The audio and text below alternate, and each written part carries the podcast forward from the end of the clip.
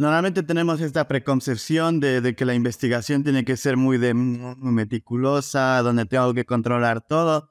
Y yo vengo, viene Fabián Chamba de Ecuador, que no lo conoce nadie, con una idea diferente. Y dice, no, en el campo necesitamos hacerlo simple, pero siempre necesitas un control. Ahora, el control no siempre tiene que ser un control negativo. O sea, un, por ejemplo, un, un, productor no te va a decir, ah, para circovirus voy a ser feliz y me lo dejas sin vacunar. Va a decir, no, no, tienes que vacunar a los cerdos.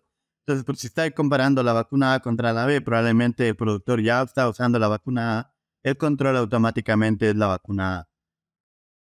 Y yo lo puedo comparar con la B, que es, la vacuna nueva. Entonces, mi control puede ser un, ya un producto o una tecnología un, un procedimiento ya establecido y el tratamiento o el grupo a probar va a ser el nuevo, el nuevo producto o el nuevo procedimiento o la nueva vacuna, lo que sea.